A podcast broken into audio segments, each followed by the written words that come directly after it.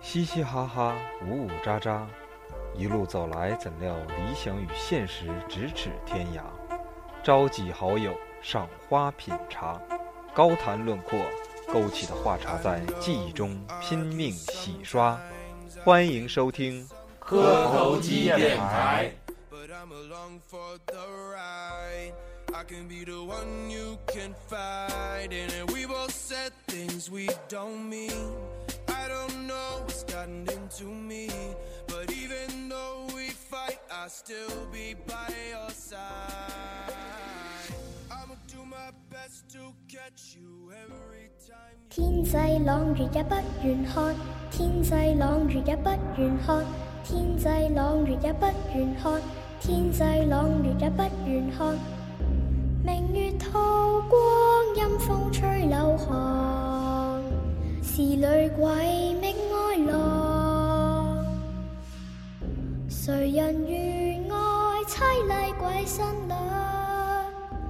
陪伴女鬼，深宵偷把月光。大家好，欢迎收听本期的叫啥了？那个扫堂腿与烧烤街， 好，欢迎收听本期的烧烤街与扫堂腿。 我们这期节目啊，拖的时间可能稍微有点长了，呃，大概一周多了。我操，这这很很难，很很难见到说咱们这个电台能够一一周多，完了还不更节目。没大超家过星期天就不算一周。那你定。反正我感觉，哎呀，反正作为我吧，就作为几位主播，我我首先我我这时候先我先检讨，啊最近的确比较忙，然后再有就是，我们的确为为本期的这个主题也是查阅也好，或者说看了也好，很多资料，做了一些功课，做了比较深刻的功课，然后真想把这个节目做好。嗯，一是呢，给我们童男童年一个一个交代；第二个是真是对我们童年时候的偶像，或者说他的陨落吧，可能我们感觉好像一个标标杆性的一个旗帜，好像一就个降时下代来。的结束。所以说，今天我们聊一期僵尸与林道长。林道长就是我们熟知的林正英道长。嗯，然后，哎，我操，还没没做那个介绍呢啊！我是超子，我是老李，我是大宇，今天啊，抹茶妹妹跟扫堂腿妹妹都没来，然后今天咱们正常录啊，不能因为两位女士没来，咱们就控场。所以说今天三个男孩儿全都是八零后生的，所以出生在这个林正英电影最辉煌的时代，或者说林正英电影从小就耳濡目染，他的一些动作，他的一些这个符咒的语言，可以说是根深蒂固的。在咱们看林正英系列的时候，他正好是正鼎盛的时期，对对对，八六年第一部啊，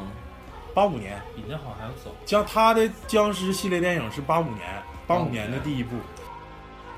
我们这期呢，为了这个做林正英道长这个专题节目嘛，也是我们四几个主播，也包括两位女士，把那个麦浚龙麦麦浚龙导演的这部，就是二零一三年拍的这部《僵尸》，看了不止一遍。嗯，因为我们感觉到就是没有一个特别好的切入点，就是怎么去讲，就是这种想讲林正英他这个僵尸片儿，怎么能让才能有一个呼之欲出呢？我认为，嗯、应该从一个比较新颖的电影来说、来来来入题，往回走，要不就感觉说那个就太突兀了。你说这正常出什么灵异像啊、猎奇像，大家比较感兴趣，完你突然整一期林正英，感觉跟时代好像嗯，有有点有点遥远，所以说我们就看了这个麦浚龙的导演的这部《僵尸》，我认为这部《僵尸》拍的，太牛逼了。老李，你说说你的感受吧。我没看过，但是我我看过那个封面，我就觉得吓人，我就不敢看。完了那天咱在一起看了一遍之后，我觉得操，这电影太牛逼了，真是太牛逼了，真太牛逼了，就是用牛逼来形容呗，嗯是不是然后我们没有啥词儿能形容它。对，咱们之所以选择《僵尸》这个电影作为切入点来讲林正英，或者是讲一些有关于五行这东西，我感觉也是像超子之前说的，对咱们传统文化，传统文化，然后有一个更好的一个代表，作为一个举例说明。没呃听过，更好的就是继承跟发扬吧，对，只能这么说嗯。因为看完麦浚龙电影，现在就是钱小豪，首先是钱小豪嗯是与林正英同时期，或者说是林正英正正好是把他给捧起来的一位影视巨星嘛，嗯就是说武打巨星，最起码是，因为我们看过他跟李连杰拍过《太极张三丰》啊，对对对，还有《精武英雄》，对，大反派，你知道对，吗？全是反派，所以说，就是从从这一点，就是，呃，钱小豪能够接这部电影，我认为他也是心里绝对是有想法的，也是想通过一部电影也好，给自己的职业生涯，啊或者说给自己与这个林道长的这种，呃，这种画一个圆满的句号，或者说给僵尸僵尸系列电影画一个完美的句号。所以说，我认为是他是出于这个，呃，这个想法去接了这个电影。也不一定，以后没准你拍一这是部呢我揣测， 我揣测，我揣测，我揣测。然后咱们慢慢来，然后我们嘛也是实行一个叫插叙，也不一定说非得非得是按照这个电影的时间轴，然后通过这些插叙呢，引出一些呃小的支线任务，就是我们带一嘴林正英啊，我们带一嘴许冠英啊，就这种。所以说，咱们先一步步的从这部电影入手。我先介绍一下这部电影，可能听众们有没看过这个电影的，嗯，大家最好听完这个节目之后去补一下。就是特别好看，真是。就其实是说太多都没用，是就是好看，大家看一下就行了。然后我在这儿介绍一下这个呃主要的人物，主主人公肯定没说了，就是钱小豪。嗯，钱小豪演在这里就是叫做阿豪，然后还有一个正面的人物，也就是呃男二吧，就是那个道长炒糯米饭的那个道长嗯叫阿勇。嗯，然后那个反一号呢，反一号也行，反二号也行。反一号的话，我认为是那个僵尸，嗯那僵尸是谁呢？那个僵尸叫做阿东，阿东，对。然后阿东的老婆是梅姨，嗯然后那个坏道长也男二号不男反二，嗯，其实是那个九叔，嗯也是经常在林正英系列电影里出现的。尤其是他之那个林正英那时候跟洪金宝拍过一个《鬼打鬼》，呃，他在那里头也出现过。嗯嗯，然后咱们就说一说，就是也是插叙啊，我就是想到哪儿说到哪儿。然后就是我想说，为什么他钱小豪去的那个呃公寓住的那个房间是二四四二？为啥凶凶杀案会发生在二四四二里？我认为这一块儿是那些资料里没有反映，是我通过看这个电电影之后我自己想。研究一下这二十四对我二们啥大意思家突然想到，就是一个电影啊，就是可能扯的跟这个没有任何关系了，是，但是我想就是说这么一嘴，就是一个电影里面，呃，从编剧也好，从导演也好，道具、道具来美讲工，美工，他无论用的这些碗呐、门牌号啊，甚至一些服饰，都是深思深思熟虑对，的，都都有是影射意义的，有影射意义的，就是一细部节很很到位。我们为什么说这是一部非常好的电影？就是这个片子从上至下，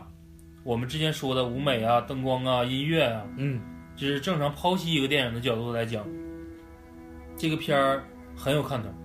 对就像超子说的，就是很多人不会注意这个门牌号，也是我们自己唠嗑的时候，超子说到这么一嘴，对，说为什么门牌号偏偏要写二四四二？为啥不是六零二呢？对，就它为什绝么对是嗯不是别的数字，而是二四四二。肯定是充分考究之后达到这个这个这个嗯对，效然后果。我们几个也是找一些相关的东西，然后也是比较迷茫，嗯没有发自己自现。己的拙见，也不代表说是对，，没然准后好像人家电影导演就是这么想的。对，可能也不也不一那定那。就是咱们自己的揣测吧。然这后样刚好就是超子，我们在看一些东西的时候，超子对这个数字相当敏感，然后他有了一些自己的看法。也不光我老李也是，我说完之后，他也有一种恍然大悟的感觉。嗯，嗯，因为呃对于中国的传统文化，比如说《周易》《易经》也好，他把这个世间万物分为金木水火土五行的，知道吗？它是金木水火土五行的，对对，对一，二三四五分别表示金木水火土中的一种。嗯，但是啊老李介绍一下子就是单数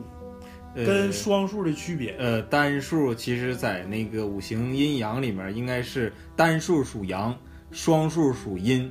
所以说，为什么养鱼什么要养单数？这个大家应该知道了吧？对，所以说呃养水是阴的，对吧？水不是水是一，水是一，但是你鱼它是水啊，啊，水鱼缸嘛，啊水对，水水本来属阴啊，对，完了用通过用数字来阴阳，我感觉是是不是这是这意思？阴阳阴阳调调和和，对不对？是一个相生相克，一个对吧？对不对？嗯平生观，你这个就是有点，就是太太，要是这么讲就有点讲大了，你知道那哎吗？行，行继继续就别是的你可能从这儿扯出别的来，但咱是归回二四四二，我们啊，对，我们的理解，对我我们们的的理理解解，因为一二三四五分别表示呃五行，嗯奇偶呢又代表了阴阳，嗯但是特别值得说的一点呢，一到五这个数字里只有两个偶数代表阴，那么就二跟二和四。四，嗯那为什么不是二四零零或者是二四零一呢？我认为它是一个对称的关系，嗯二这个四相关跟四二，它俩是一个对称的，完全对称的。对，就是呃，中国还是结合中国文化传统，中国的很古典的那些东西都是对称的，你发现了吗？对呀，你这个东西嗯而必须且二对四称四一个二对对称之称美。对称美，嗯对称美，然后既然这两个数作为基因，嗯刚好那屋里面也是基因之地，嗯所以说这四个字的哲理就在于，它既体现了一个五行，又体现了一个阴阳。嗯所以我认为这个二四四二是代表一个，呃，就是刚才我所说的阴阳跟五行，同时又是一个镜像。因为钱小豪最开始说的一句话是，有人说电影很荒谬，人生其实比电影还要荒谬。嗯因为我刚才咱们当时之前也引申了，他是想通过这个片子，麦浚龙导演也好，或者钱小豪也好，想通过这个片子来致敬自己的偶像。同时呢，钱小豪也是想通过这部片子跟自己的职业生涯，呃，想给自己的职业生涯写是写上一个完美的句号嘛。嗯所以说，他认为人生跟电影或者是跟跟那个舞台其实是一个镜像的关系。他的职业生涯其实跟他的呃影影影人影人这个生涯其实是同步的，就是他的人生境遇啊，嗯，嗯就是因为他是职业演员，所以说他这个、呃、走了职业的下坡路之后，他这个整个人的精神状态其实也也是嗯不，好，也是同样的嗯你一没个发现一金种小状态豪这部作品，他现在所表述的，虽说他是男一号，但是在里面体现不出男一号，真是嗯，反正感觉他干的不是男一号的活儿，对道男一号长其实是阿友，对对阿勇道道长道长对就是应该是在道里长边儿。我感觉阿友是更多的代替了林正英，对，但是钱小豪为啥说这部片儿非常经典？我个人认为，就是这个片子里面充斥着各种阴阳交合、交替互补，所以说就是每个人都非常精彩。能很清楚的看到中国传统文化的影子在里面。而且钱小豪这部片也或多或少的，我感觉啊，他在把自己归位成林正英系列的一些其他的电影里面的身份。对呀、你不是男一号，但是他干的那些事儿会比男一号有些地方更光彩。更有意思。对嗯，就是我更有意思感觉它是一个自己的一个位置的一个回归。嗯，所以说就是这个镜像就体现了，其实他就是能在这个电影中体现他这种郁郁不得志啊。当演员当就是那里头一那个晏殊说的一句话吧，说的是。呃，有很多名人从这里走出去，但是很少有名人再回来。对其实这里头就说他已经走到一个，就是认为应该是一个走下坡路的过程，嗯就是他之前是个他名人，但对现在已经不是了。他这句话也代表着林正英鼎盛时期一些演员，就是这里面给大家说一下，就是我可能突然想到的一些。说大家如果看的时候，你会发现有很多人物都会曾经出现过，像我们说这里面的终极大 boss 那个僵尸，呃，名字咱不说啊，司机大佬对，司机大佬，这是非常非常有代表性的一个港剧对，TVB 的早期的一个，然后钱小豪就更不用说了，等到里面糯米饭饭店的那个老板，呃，经常演什么军阀，是对谁的就是表正哥，啊是不是？对，对对，正他就一直出现在林正英系列里面，什么的表哥啊、军阀呀、村长儿子呀还有那梅姨，其实好像在林正英电影里没出现过，但她演过肥猫他妈，啊，对对对，肯她定演过就肥是猫他妈，嗯，各种就是鬼片儿里肯定呃，这里看面很出多现了人物都是能追到以前的，而且这些演员都是老的 TVB。嗯然后钱小豪之前说的那句话，还是说那个那个门卫那个燕燕叔，晏叔说那个，就是很多人走出去，但是没很少有人回。很少有人回来，嗯这些就是为数不多回来的，嗯，就是这些何为老戏骨，何为小鲜肉，而且你说这儿，我又想起来一个，就是那个这个阿友也说过一句话，就是说我父亲给我寄存到这儿了，结果他一直没回来，我在这一待着就是嗯几十年对对对嗯对对，他是我感觉也是在影射，就是林正英没了之后，从九七年一直到现在，他一直停止了。一他的职业生涯，我认为也是停歇的那种状态。嗯对，对，他来说肯定也是这，所以说人生跟电影其实是一个镜像的关系。他在这里体现是他这种，呃，郁郁寡欢也好，或者特别消极的一种精神状态。其实在，他在现实中其实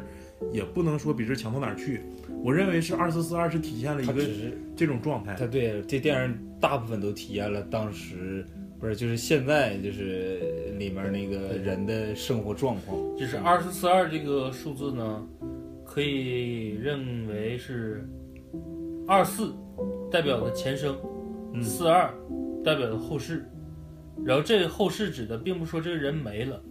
只能说是他一个王朝啊。二四是一个就是往巅峰走的一个过程对，但是四二是一个下落的过程。嗯对对对对，所以说它是一个波波谷的一个状态。对，然后要么说中国这个东西非常有意思呢，就是一个二四四二咱能分析这么多，行了行了，下一个下一个，嗯是不是？有点有点有点长了啊，下有一点个长有点但大，是这块儿就是必须得讲透，因为这里很多涉及到阴阳五行的事儿。但是归到这个片儿里的话，就是二四四二就非常有意思了。嗯它就是基因之数，然后刚好这片儿是在一个基因之地，阴中之阴呗，阴中之阴产生的东西，太太鸡巴阴了。然后还有一个还有一点我想提啊，就是片头出现的那个呃片头曲是一个慢版的《僵尸先生》的主题曲，叫《鬼新娘》。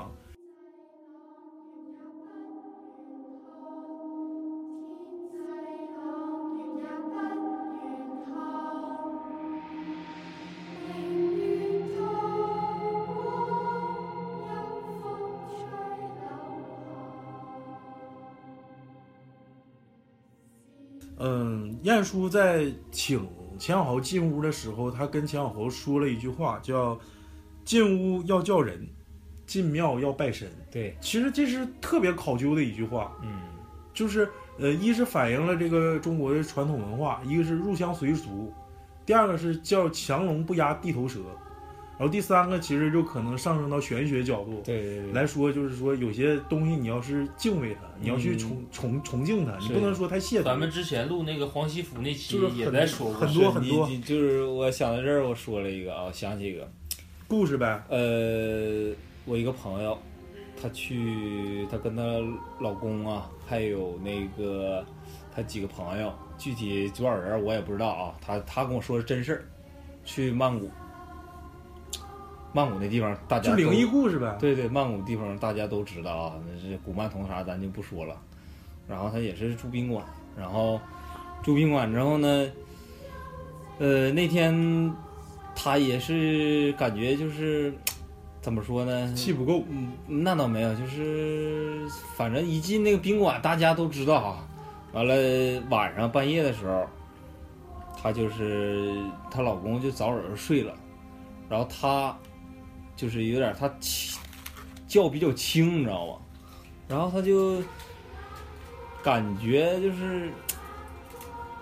好像有有人在屋里，然后半夜她很明白的记住啊，很清晰的记住他那个电视机没插没插电，没插电。就插销拔着呢嘛。对呀、插球是没插那个那个插孔里的，但是电视机亮了。然后就是他也在心里在那儿捣鼓，他说那个我就是在这儿旅游的，怎么地的，你不要、我就住一宿，哎，你哦就对你别别那个霍霍我对啊，别对我别那吓个唬别我跟我啊开玩笑咋地的。完了，过一会儿电视机自己就灭了。然后第二天，她跟她老公说，她给她老公吓屁了。这真事儿啊。嗯，真事儿，真事儿。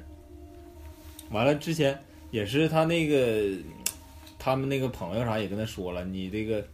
曼谷、泰国这块儿不太平，呃，对，就是很多这个，你敲门啥的，尽尽可能就是礼貌一点儿啊，进屋都敲一下门儿，请怎么一地请对，说对一说嗯这是这是那天他听完咱们那期灵异事件，完了我跟他聊天儿，他跟我说这个事儿，我说 你你这这更玩意牛儿，你这个比事我儿那还啊吓人，我操！所以说，有些事儿真真是得咱就是注意点儿，是不是？咱敬畏一点儿。嗯，行，那咱接着回归电影啊，嗯回归电影啊，这块儿就讲到这儿了啊。大家这这个是个真灵异故事啊，但是咱们今天这期是影评，啊，对，咱们就回归电影。 对，我想说这个电影那个监监制是清水崇大师，咱们这个肯定有人老了老解。嗯老李介绍一下清水崇、呃，主要的电影作品。呃说是点电影作品，大家就恍然大明咒白了。怨一二三四吗？是不是？啊然后午夜凶铃它是监制，嗯，对，一整就是大家在那个微信一整什么搜着几月几号什么贞子三 D 的中国上 映都别看，对对对 那其实是就是已经早就出了，净扯淡了，说骗人的啊。但是清水崇大是一个大师，他是日本恐怖片儿的应该是巅峰时期的大师了，嗯，所以说他拍的那个，比如说那个。呃，咒怨也好啊，午夜凶铃也好啊，其实已经达到了一个恐怖的巅峰，或者说，呃，口口相传最恐怖的其实就是加耶子跟贞子了。嗯，呃，所以说这部电影能够请到他，也是呃，应该麦浚龙下了不少功夫，嗯而且在这里能很清楚的看到很多清水虫的影子。你说一个在世的导演跟林正英，有可能是英雄惜英雄。他肯定也他们肯定之间也沟通过，对应该是我感觉并不是只单纯的说我花多少钱我会把你请，嗯，嗯，也是因为看着这个剧本之后，对对对对对，我认为我可以就是怎么说呢，就是有一份这份感情在里面，对对这嗯些就是是惺惺相惜，应该是对。呃然后这部片子里面还有很多的东西，我们稍后会一一给大家列举出来。对对对，所就以是这个片儿里面不光有日系的影，还有很多欧美的影子，对比如说这里我先说清水虫，一会儿你再说欧美啊。嗯，呃，我看到的清水虫影子就是两两个就是死于非命的这个呃双胞胎姐妹，嗯就是在二四四二这个屋死的。这屋其实是个凶宅，但是能看到她影子，是因为她死了之后，就是呃出现的那种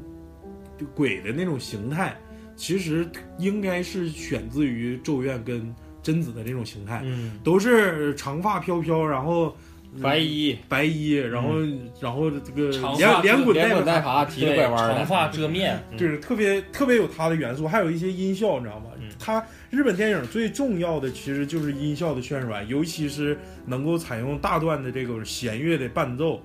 一点一点的引人入胜那种感觉，嗯太就是能营造一个气氛气氛，特别恐怖的气氛。嗯嗯，这这里面我感觉有一段也挺好玩的，就是两个大师之间的相互致敬。他也喜欢指甲，嗯，林正英也喜欢指甲。对，就是这种对指甲的这种，对，就是，嗯、可能有点跳跃啊剧情，就是在僵尸讲到大 boss 嗯，出来的时候，你看他的第一个软镜头非常短，啊、我我会给它定位成软镜头，但是这个术语可能不对啊，就是给了一下指甲，指甲裂开了，啊他在那念念咒的时候，指甲对就裂，开一了。是指甲裂开了，然后二就是僵尸大 boss 也是变成长指甲，啊、对，然后紧接着这三个指甲影射的就是开头，两个女鬼嗯上来也有指甲的镜头。对那个指甲就是特别呕，就是有点就是这块能清楚的看到就是烂了那种，就是贞贞子在贞就是清水崇大师在贞子里体现贞子的那种形态，它是没有指甲的，嗯就是指甲已经就是完全掉了，嗯，他会的手是可以回弯的，你对，知道他吗是会用对一些小的东西让你在看的时候吧，能找着他的影子。一是找影子，二就是他会更多的用这种小东西来吓你。嗯这种东西不是说看完之后吓人，而是像咱现在回想，就是羊喇子不扎人，但他妈膈膈应应人就是那对种感觉，你知道吗？对对就是一些小的细节吧，就是在这儿。然后你再说那个欧美那个，你怎么什么欧美元素什么的？啊，欧美元素两个双胞胎出现的时候，我可能因为之前没对这个日本的大师一些电影啊，或者是他的一些代表作啊有印象，但是这两个双胞胎一出来的时候，就让想起美国的那个电影叫闪灵对，你看《闪灵》，然后再就是库布里克导演嗯，然后再就是后期是哪一块儿，我感觉更有一些欧美的特色，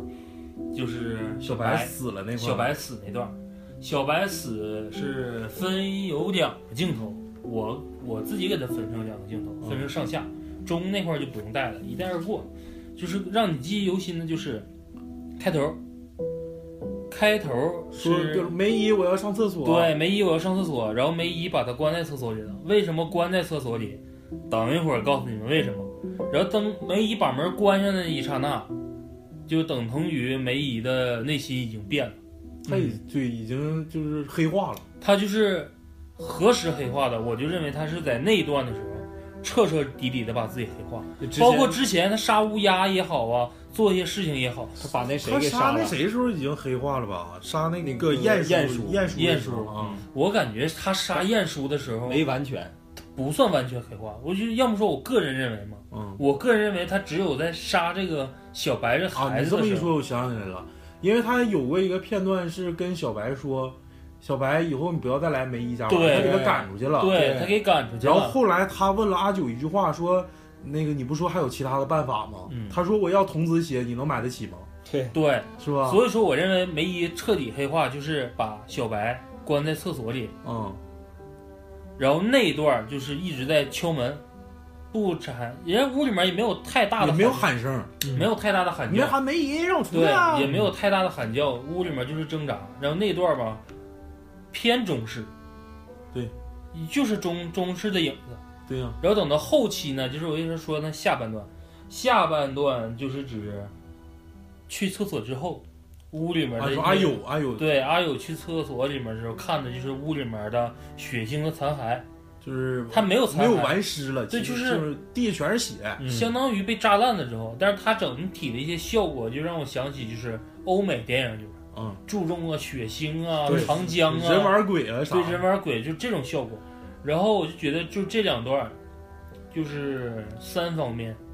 嗯，的一个结合。嗯然后中间其实这个片里面多少还有一些泰国恐怖片的影子。嗯泰国恐怖片儿我感觉相对少一些，因为我我为啥对日本恐怖片儿不是特别感兴趣啊？我认为呃日本恐怖片儿追求的就是就是恐怖，没有没有什么理论或者伦理的层面儿，对说他们对你这个人性，你没有是因为他妈一个有个因果，你就看对，中国跟泰国，它其实都是属于，其实日本也算佛教信仰啊的，嗯，但是中国跟泰国相对来说更注重一个因果，就是欧美的僵尸片跟恐怖片也是讲因果。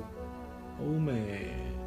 就是还是一个叫解铃还须系铃人吧。对，他是你你惹着我了，你把我害死了，我我肯定这辈子冤魂不散，我缠着你，我做鬼也不会放过你。但日本的那个，你就是简单来说，就是贞子也好，贞子就是谁他妈看录像带谁死。对，咒怨是谁上到屋家也子吃你，我操！人当杀人，佛当杀佛。就是感觉我操，日本片儿我感觉不是特别推崇啊，但是在这里头一一定能看到清水虫跟欧美恐怖片儿的这个影子。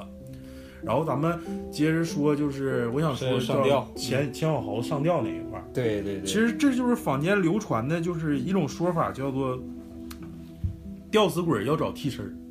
我不知道你们有没有过这种，呃，就是听过这种说法。嗯，河神河神是淹死鬼是吧？对淹死鬼也找替身的。嗯嗯嗯，就是这种横死的，好像是都是说要找替身儿才能让自己就是呃再重入重新步入这个六道轮回，好像要不对永就是世不得超生。呃，横死鬼这块儿好像普遍的说法就是也没有说南方，就是通杀型的，就是都需要找一个替身，然后这个替身就是代表你这个替身去代你受一些罪，哦然后你然后你你替身儿你再找，对你再找，你啥时候找是你自己事儿。对对对，但是我找我就先我就先走一步了。谁找着算谁的，是是是，所以说在这块儿我能明显的感觉到，他其实这是鬼在找替身儿。所以说钱小豪此人就是最后这个电影就是交代了，其实钱小豪那时候已经自杀了。嗯嗯那时候已经自杀了，就是也是自缢死的。然后就是说，其实那块儿已经是说，已经成功的找着替身了，但是而且有一个镜头是那个香吹没的时候香就不要了嘛，人家就是说，我不想你是拜神，你也是叫人，但是我就不要你这香火，我就是想要你这命，对我就为了找替身，我就是横死的，我就是咒怨特别大，怎么的吧？然后就是我认为就是这块儿其实就是特别特别就是跟那个坊间流传的这个找找替身儿就是特别呼应，嗯，所以说就是而啊且就大家、烧烧烧替对，身儿针呗，是啊对嗯这不个电是？影来讲，我们不过多的介绍电影里的剧情，只是针对这里面一些事情发生说一些东西。说一下我们的主播对，店啊，主就是为什么说这个片儿会有一些值得我们去唠的地方，嗯大家不要信以为真啊！大家不要信以为真。就是包括钱豪两次上吊，我感觉这两次上吊的意义，一次上吊开头上吊他没死成，啊，他被给救下来，嗯，最后他上吊死成了。这个死成跟没死成，就是一个可那以你归是不是又看到深层次？我就看他死一次啊没，人，他最后不还又上吊了吗？就最后最后的结尾他不死了吗不是，是那把就已经死了，是那把已经死了，但是片儿里面不演的是他两回吗？是你要给他分开。啊，那你那么说，阿友那句话就应应应就是就是应时了，就是说阿友说，你我我救你这次你不用谢我，啊你下一次才是真的，你对自己的事儿解决了吧？现在这么说对，对，啊，原来我我是想扯啊到这个这意思呀层关系。啊，那我然后这两次上吊也能归根到咱刚才之前说的那个二四四二镜像呗镜像，啊，一次是有外力相助的情况下，你能克服心魔；第对二次就是能能认认识到自己就是走及时走向失败，能面对正确的面对挫折。对，第二种方法是不介入外力情况，如果靠你自己，能不能通过你自己的心智去战胜你的那个另一个自我，是那种感觉，是吧？对呀对对所以说也是印证二四四二，是吧？对呀、牛逼，我操，大宇牛逼，我操！然后咱还有就是就是就是一接着往下说，就是你说第一次上吊下来之后，不是阿友拿那个木剑，他们他不是最开始痒痒挠嘛，最后啊改成木剑，对，完了之后拿那木剑直接一刀把那个绳子给割破了，然后他掉下来之后，他其实是被鬼附身的，就开始喷黑水儿。那个黑水之前插一下，木剑，它是有头的，它是一直给它当做痒痒挠，给尖儿挠没的。是吗？不是吧？削的，咔嚓的，他是后来要收拾终极大 boss 的时候，才把他咔哧出家，啊哦一直没讲这把剑是断剑，因为它是一把完整的剑。啊！如果它是断剑的话，它不可能再去削头。为什么说到这儿，我就是认为就是，呃，说到那个跳跃性了啊，嗯借这块跳到跳到哪儿，就是这两个道士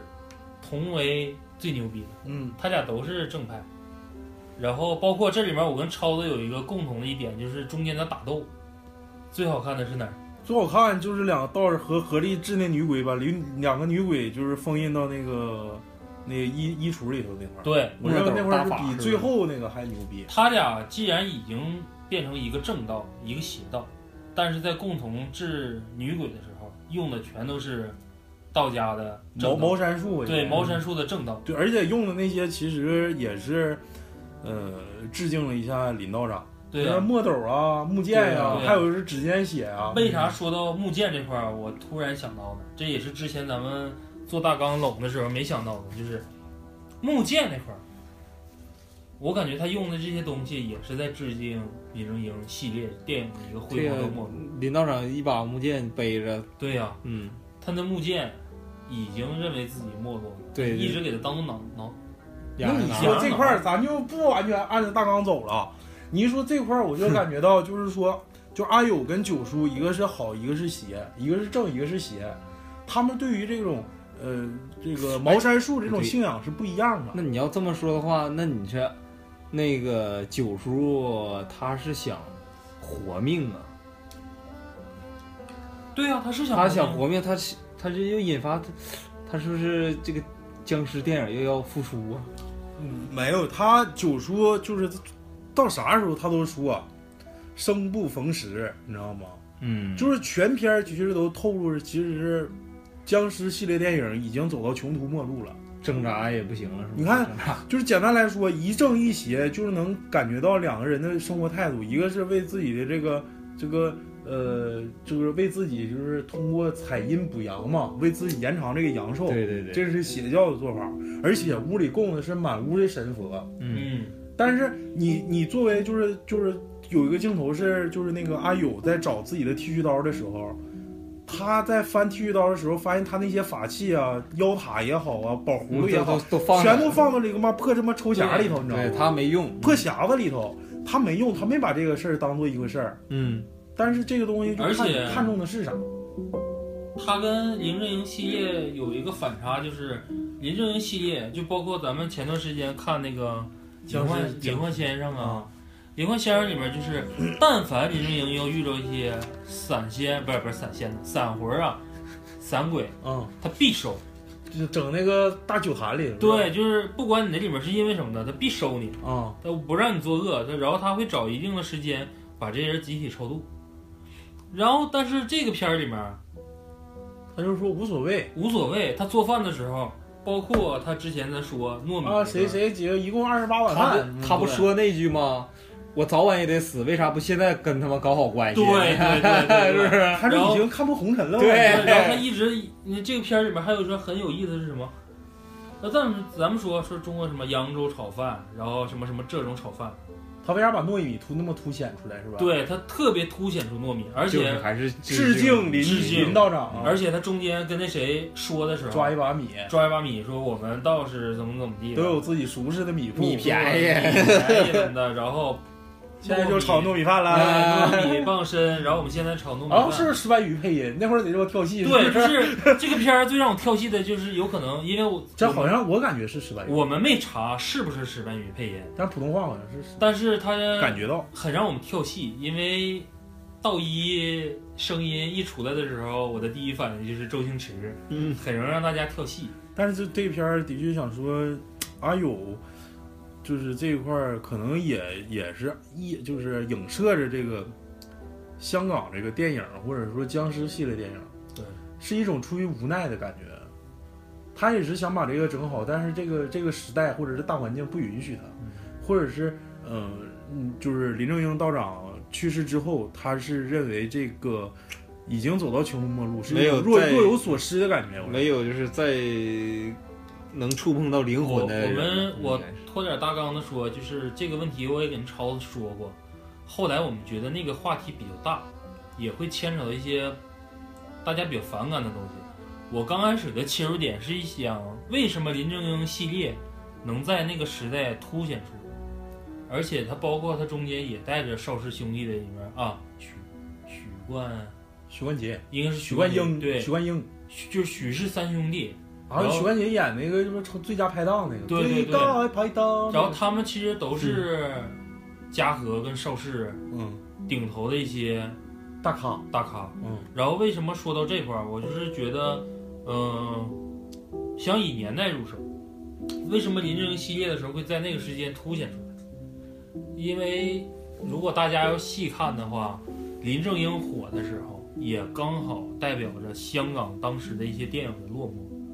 他呃，啊正好传统武侠片儿嘛，传统武侠片儿没落了，警匪片儿，警匪片警儿匪没片落了儿方兴未艾吧，对，那基本上那个时候就是搞笑的也做的有点让大家怎么说呢，审美疲劳。嗯，然后没意思武嘛，侠索的然无味，对，也是审美疲劳。嗯，刚好这段时间他的这个东西异军突起，就是如果说咱不查百度百科的话，谁能有人知道林正英系列的能得过香港的一些金像奖，这影像那影像？你看这里面就说过，就是林正英，就是包括什么奇妙七校服，他都是有一些什么，呃，武术指导啊，啊，结对，果他是在八五年，僵尸先生红了。嗯，他之前是李小龙替身儿是吧？林道长嗯，这个就不知道了这。李呃，他之前嗯跟啊之前是唱戏的，对对对对，他是京剧啊，京剧他是出身嗯京剧，他是京剧科班出身，嗯，呃，非常狠的一个人。那个功夫底特别扎实，嗯嗯，所以说这些然后也说过他功夫之是李小龙的左膀 右臂。对，那时候说他好像是也是替身儿啥的，就是特别耐打， 那打是的确也是锻炼出来的。对，就是这然后这部片子整体都是致敬林正英的。所以说我们为啥没从这个大段讲？也就像我们现在这种状态一样，全都是他妈引申出来的，咱们哎对大纲全其实全引申出来的。然后如果说要以时代来讲的话，那代表作就太多了，所以说我们就放弃了。嗯，但是这块儿我就自己不做了一是下你，主，关键你要是光讲林正英，就是其实很多地方也讲，大家也都听过，没啥意思。就是从咱们自己的角度出发，为啥这部电影拍的这么好？对，所以说我们抛开了之前那些想法，还是转到所以说从哦电影本身我们自己的角度，对，自己角度。然后就是讲到那块儿吐黑水了，吐黑水啊，嗯吐黑水，我认为就我不知道大家看没看过一个电影啊，叫《驱魔人》，也是一个欧美电影。嗯，在中邪了之后，好像是有个驱魔师去驱完魔，他他虽然没全好，但是在被驱魔了之后吐有一些肮脏反应嗯的，肮脏的东西，你知道吗邪恶东西嘛，而且是吧那个《惊声尖笑》里头恶搞过那部那部片儿，就是他跟那个大牧师来回吐，然后那那女的能那个脑袋转一百三百六十度，转过来啊一顿吐，他吐他，他又吐那人儿，那人又吐他，俩人无无限吐完，后来牧师跟他给磕了，我操！这块儿这块儿我我我就提提一嘴啊，嗯，这块儿不痛不痒。嗯，但我是就是就是真正的僵尸啊，就是说阿东，阿东就是那个僵尸。僵尸其实按影片的顺序是，僵尸是就是那个阿东是不慎坠楼之后梅姨好像是在哪儿感觉到，但是随着影片的这个进一步深入，阿东又回来了，对对对，而且是梅姨在给他洗脚。其实托梦了，其实就是梅姨做的一场梦，在缝纫机旁边，嗯，然后托被托梦了，跟她说我过几天就回来，等我。睡着了嘛，嗯其实这也是坊间一个流传，叫七天回魂。嗯，七天回魂这个事儿，反正有挺多说的啊。我们以后有机会就在这儿就不深说了，就是操我又想到这个真事儿真的，就这个继续放放吧，继续要讲吗？别讲了，啊，别讲。讲吧讲吧真讲是，真事儿， 那你就说吧，只要跟回魂有关系的啊。那你觉得就都留着留留着下期吧留着下留着讲下，期就吧这感觉要再讲，好像对这个电影是一种亵渎啊。咱们有点儿有点儿跳太多嗯咱了。们下期下期记着啊，灵异的时候就是让老李把这事再讲嗯一遍。行行行，咱们仨现在也是在极力的往回往本片上找。嗯，往本片找，其实就是还有一块儿啊，嗯，给我留下印象也比较深的，就是，呃，在给阿东练尸借尸还魂的时候，九叔说了这样一句话：一定要找到四阴之地，破败之局，用乌鸦血代替鸡血，配上他胸前的八卦，吸大地的大阴之气。还说了一句话叫“日月三光开鬼云，逆天行”。然后这时候指甲就裂了。其实这时候九叔是被反反噬了，你知道吗？嗯，而且这里头他念的这些什么咒语也好啊，还有所说这些这个茅山术这些行话啊，嗯，我感觉真是好像在哪儿看着过，其实就是是林就是林道长的影子，对，林兆就感觉啊我操，林正英死了，我操，我他妈该害怕了，你知道吗？就那种感觉，嗯你知道吗？是就是大反派出来了，我要但是碰上僵尸就他妈没人救我但。是他也是为了自己的私心。嗯，对呀、其实这个片儿，你要是从那啥来讲，我感觉就是一个阴谋，他只不过是借着这个机会，因为毕竟终极大 boss 并不是说在楼梯里面坠楼时他摔死最后反噬是体现在哪儿呢？阿九最后死是其实是被僵尸咬死的，嗯对，他那个脖子上出现了一道比较长的裂痕，一看就是僵尸划伤。而且而且那块儿有个镜头，我不知道你俩注没注意啊？就阿九在找找那个找是怎么回事儿的时候，走进来一个屋，然后那个九叔直接把他嘴捂上了。嗯对，你有没有印象？就是拿着一个血手直接给他嘴，完了后面过来一个人儿，其实那就是僵尸，对对对其实那时候他就是已经不行了，就是就是跟他在说，其实这是我练出来的。啊对，就是是在自己不行的一刹那，他应该自己是内心的那个想法表达出来。所谓的一点良知啊，啊、又回来了。要是他你没发现，就通过捂嘴这之之后，他说的短短一句话，把这个片儿因为什么，他就直接说出来，对呀、啊并没有想象中那么吓人。他就是说我得肺癌，我要死了。对呀、包括里面有一些他非常，我看怎么说呢，特别让人深思之后想东西比较害怕，就是他抽的那个烟有没有我印感觉象？是骨灰，我也感觉是骨灰。小孩儿的吧，而且那块儿有一个就是镜头是他们都咳的不行了，完了是到自己的神坛那块儿，然后拿了一个像骨灰盒的东西，然后就卷烟，咔咔一顿化，完了之后卷烟，完了之后吐了个小孩儿，往那边一扔，那边一大堆，堆积成山的骨灰盒，对对对。就感觉他已经戒养寿戒的他妈已经到他自己中反噬的间状不已态。经说了吗？他说我是在借这种小孩的阴寿，然后作为自己的阳寿。对，就是他说我已经到日子了，他只是想借九叔把九叔害死之再后，拼一下子呗。想再拼一下子，有点想逆天改命的意思。而且他捂嘴那一块儿，我想到是啥？因为就是林道长的片儿，我在这就不赘述啊，太多了。嗯，最重要一点就是治僵尸，咋让僵尸不发现你？嗯他即使看着你，你憋气停止呼吸，对他也不会吃你的。所以说，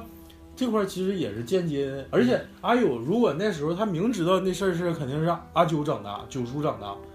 但是在这种状态之下，他也没出声，没出声，因为他知道后面站了个僵尸，你知道吗？对他反应不过来的，你知道吗。所以说这块儿也是哎哦 下意识的都是憋气啊。对，就憋气别说话了，我都嗯。完了之后，僵尸跳过去之后，再，我就感觉这个整部电影啊，其实就是很多林道长的影子在里头。就是，呃，其僵尸题材电影可能是，呃就是国外现在是流行的是丧尸，对比如说这个，呃，行尸走肉啊，嗯，还有什么僵尸世界大战那个布拉德皮特演的那个，嗯，还有其就像那实个说的一些他妈鼻祖生化危机啥的，是吧？都他妈是林道长玩剩下的，这鸡巴整没用的，是不是？其实这些东西，他们那边主要是病毒，但咱这主要是怨气这一块，嗯，所以说很多林道长影了。然后咱们就是还是刚才咱俩也说过，就是打斗最精彩那一块儿，嗯，就是封印两个女鬼那块儿，我操，太牛逼了！那块儿一出来之后，感觉就是标准的俩人动作都一模一样啊，哦标，准。夸夸一而顿且的一顿瞪，那段镜头，这块儿必须得跳到林道长之前的电影，标准的林林林正英因的电为影，这里面正派的道长是在林正英系列里面演的都是师弟，师弟，然后中间有一段是哪个电影不知道，我有点记不清了。他是，呃，一眉道人呢、还是僵尸先生？开头有一个湘西赶尸那然段，后干尸，然后是他这两个徒弟惹祸了，然后一个装僵尸，然后后来把符全都弄掉了。啊，对，俩人在收的时候，就是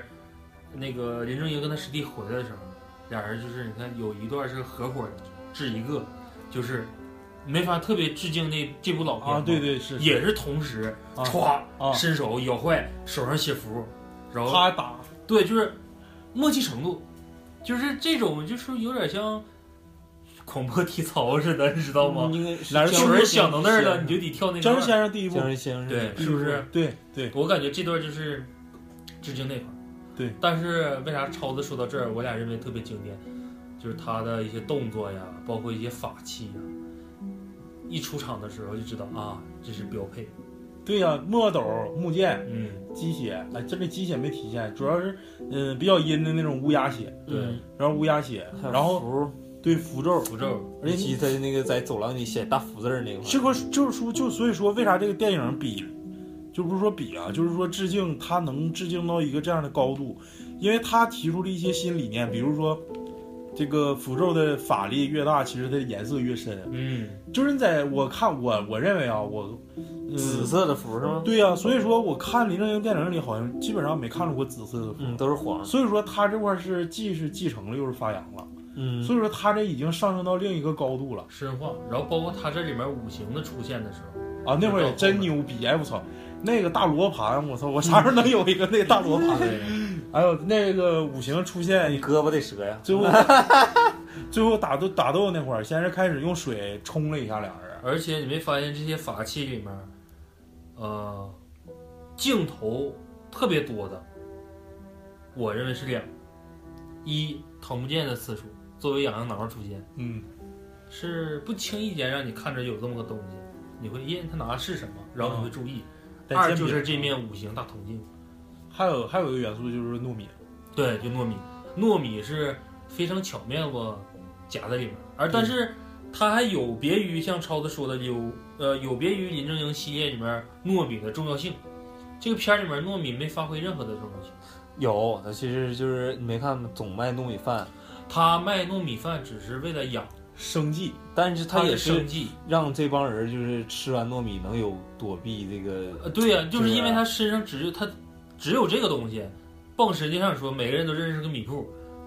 我蹦出来的东西就是糯米。嗯但是我说的没有用处，就是林正英系列，包括前期他徒弟什么被咬了，必须买啊，糯对，米上来跳，我然后操结果说把钱花了，糯米跟什么米掺一半儿，啊，说对要效黏果米，对，就是就是那个米它是实实在在在用，而不是说像这期就是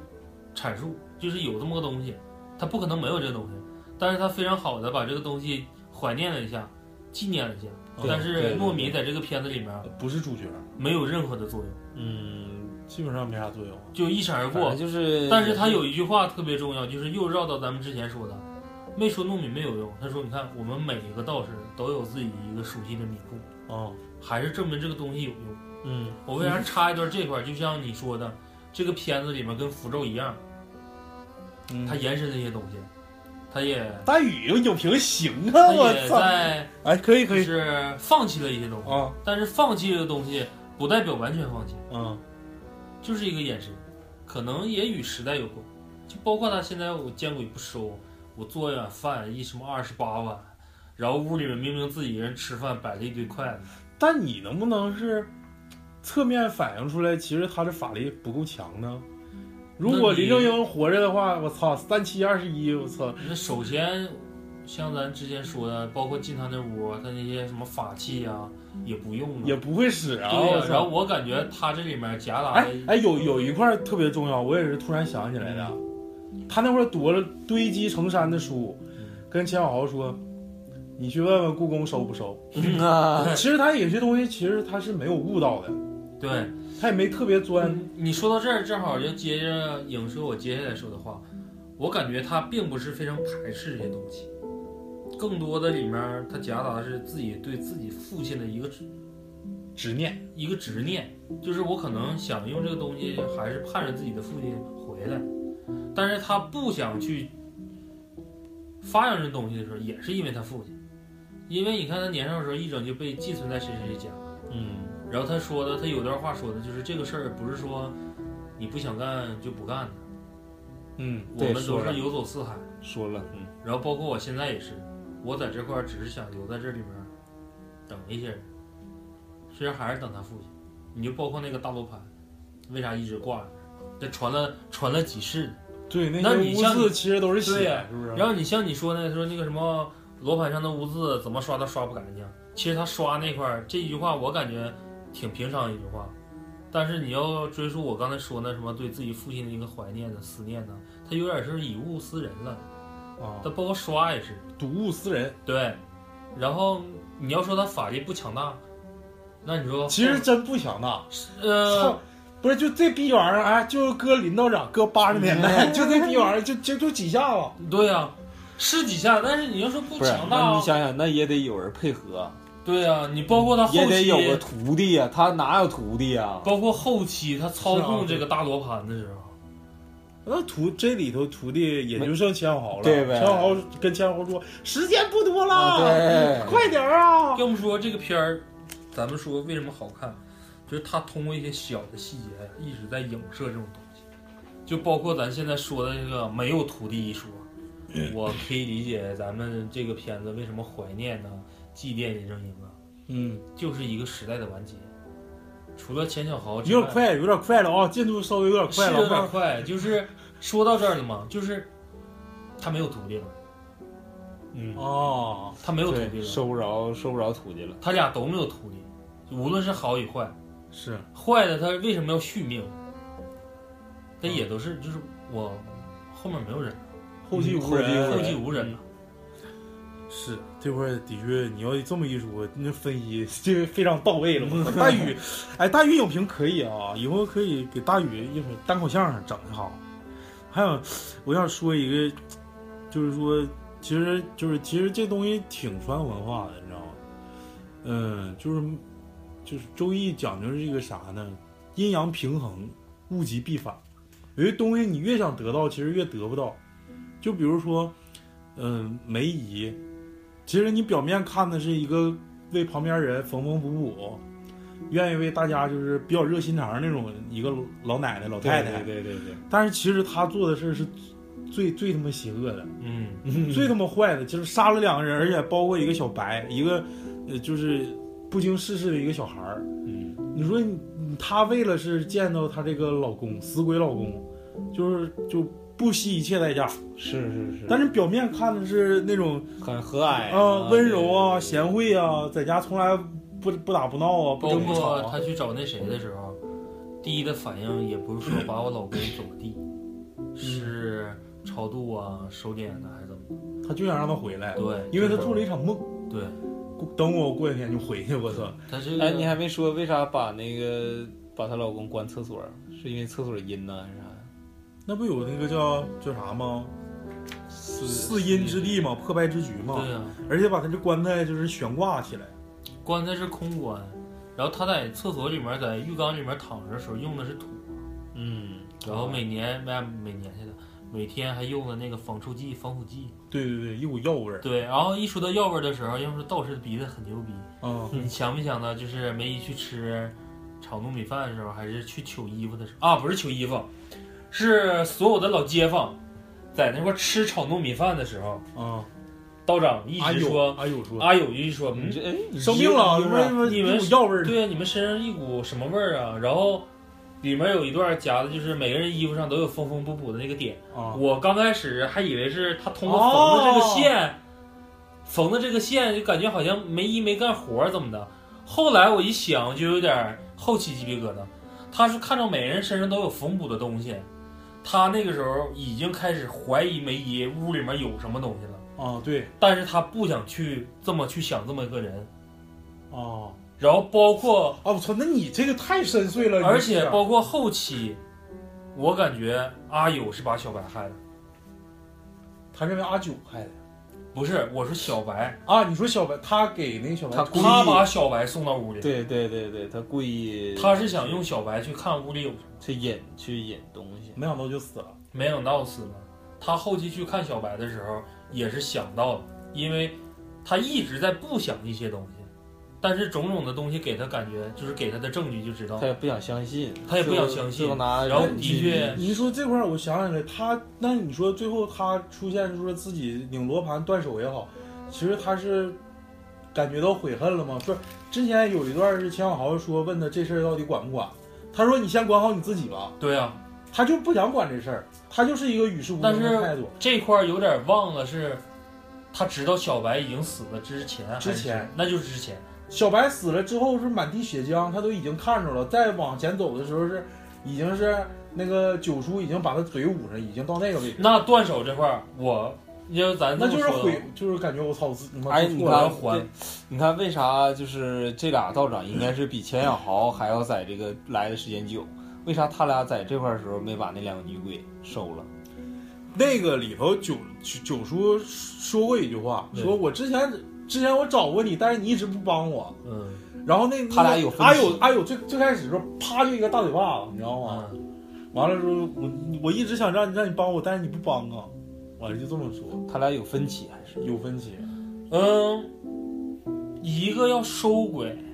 一个要收完鬼为自己己用，嗯包括他们把这个鬼收完了哦之后，他也没把这个鬼怎样。说白那屋必须得俩人，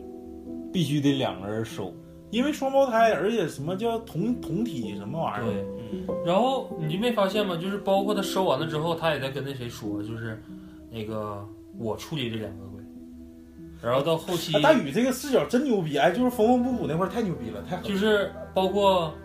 被放出来这段儿，嗯，也是因为小白。小白找妈找小白白他妈去了，对嗯找找他的时候，他已经对变成透明了。然后这块说的时候也把女鬼说到这儿，因为咱一直忽略这两个女鬼，因为什么？就小白跟小白的母亲，还有这两个女鬼。哎，那个铃儿其实也是个法器，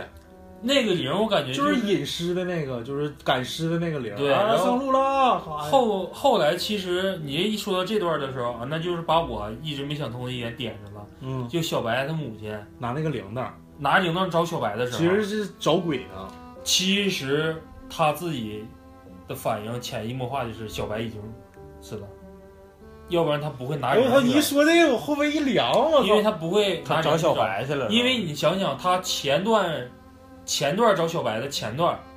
他是喊没没拿铃儿，不对，等到后期的时候是把那绳儿剪断了。把绳剪断了，拿着铃儿，然后他对对对看着对小白在跑，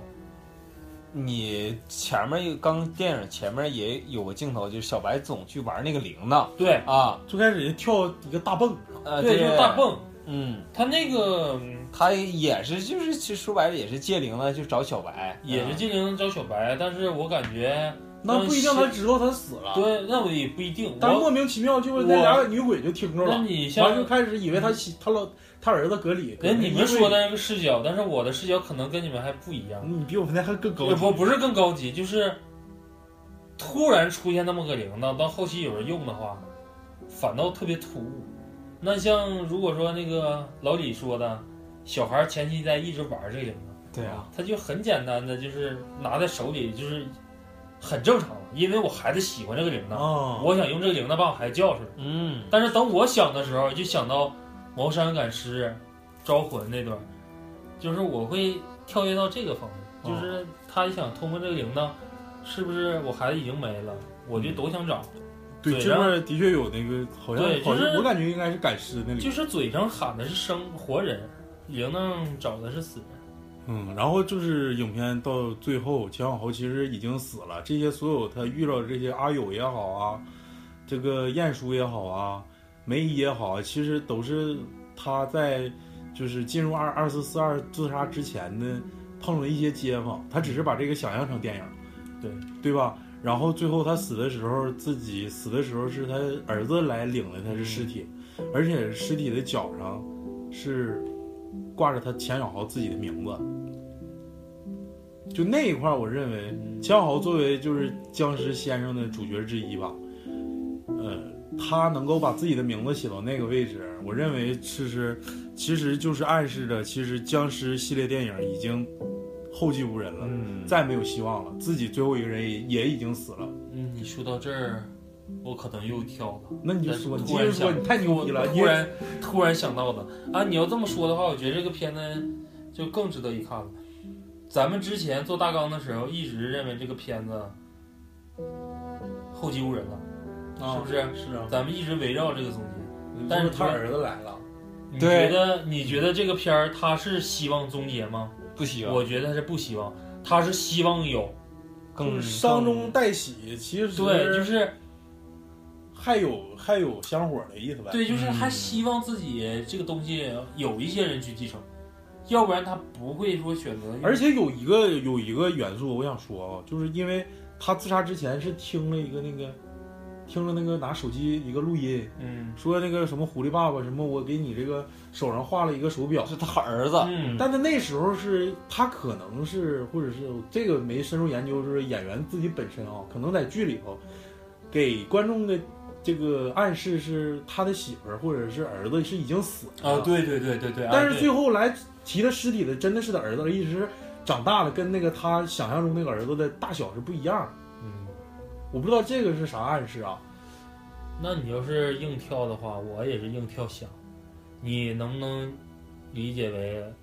呃，他画表那段的时候，正好是他职业生涯落魄的时候，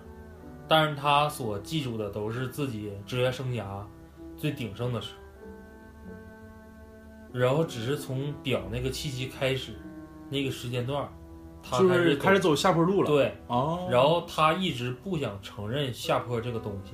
他一直在活在自己的世界里头。对，然后也可以认为说画表那段儿，你包括他接电话的时候，他母亲一直在喊说你怎么怎么地跟谁打电话啊或者怎么的，啊，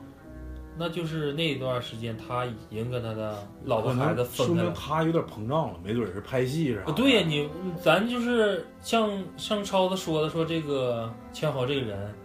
他用这个片儿敬畏林正英，包括结尾一段话，咱们最后说。嗯，然后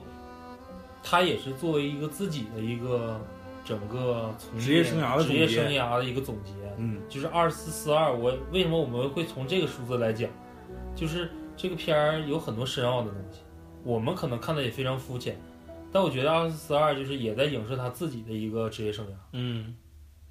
就是对称的，先是上升，后是下降。对，就是对称。但是这个人到底能不能不通过别人的帮助战胜自己的这个心魔，就不一定了然后中间这段咱们还落了一段，啊。他那几件衣服，那几件衣服我必须得说，你知道吗？对因为你们看的不是特别细。听众朋友们，如果你看过这个片儿，你再去看那三件衣服，第一件是清朝的官服，第二件是说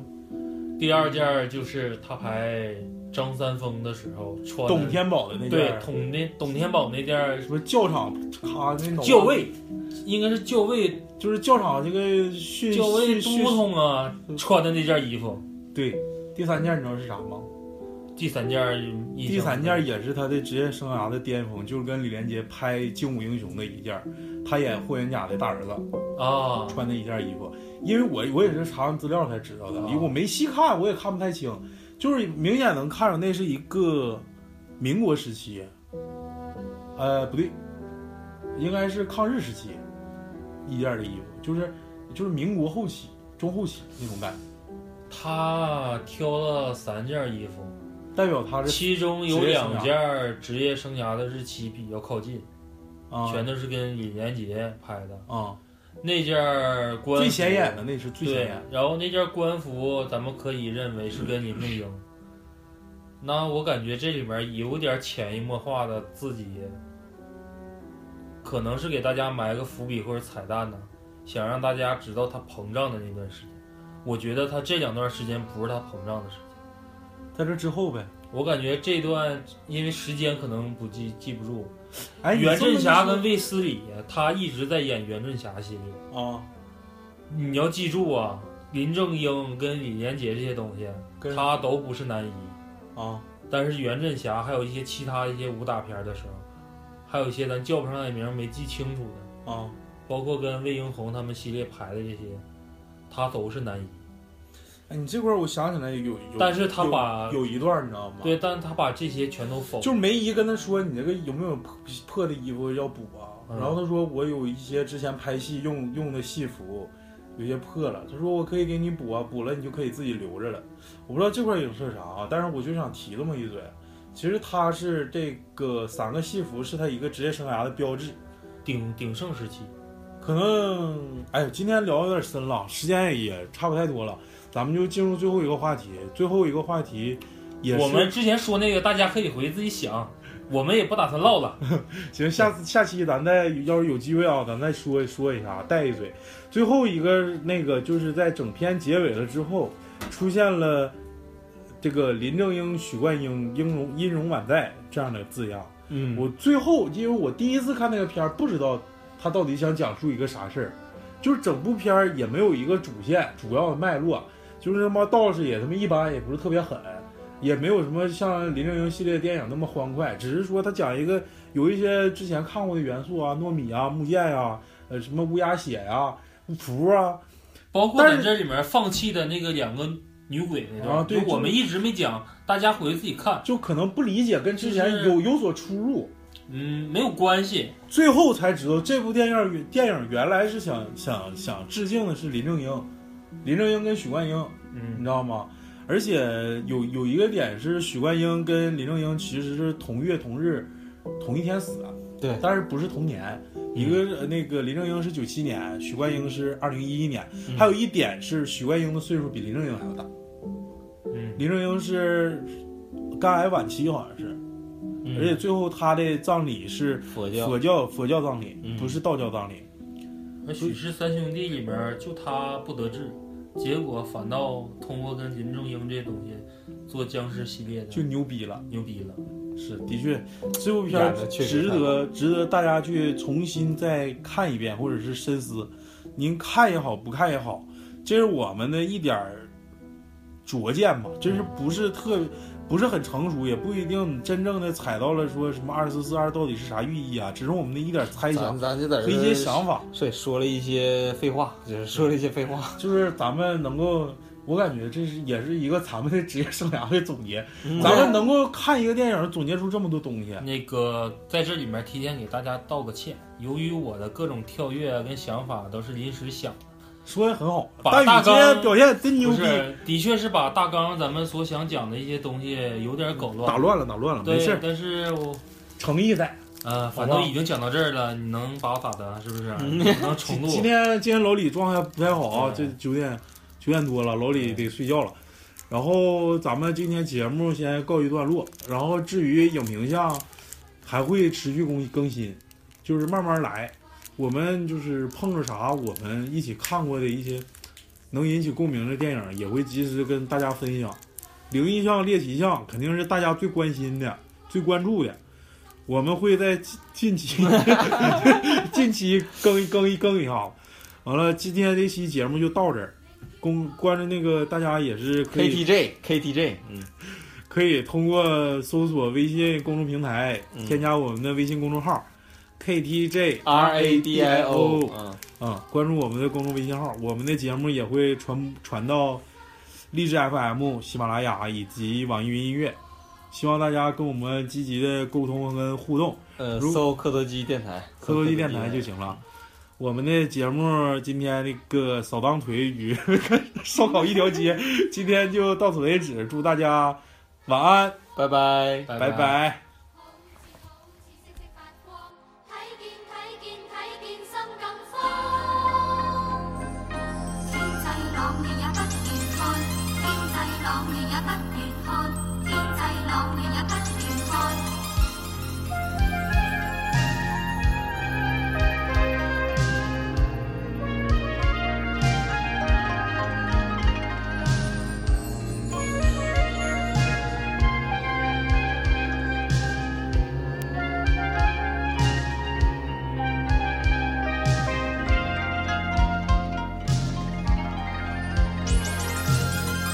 明月透光，冤鬼風裏蕩，夜更深，霧更寒。遊魂踏遍幽靜路上，尋覓替身，陰風吹冷月光。他的眼光，他的眼光，好似好似閃閃發光，睇見睇見睇見睇見心慌慌。他的眼光，他的眼光，好似好似閃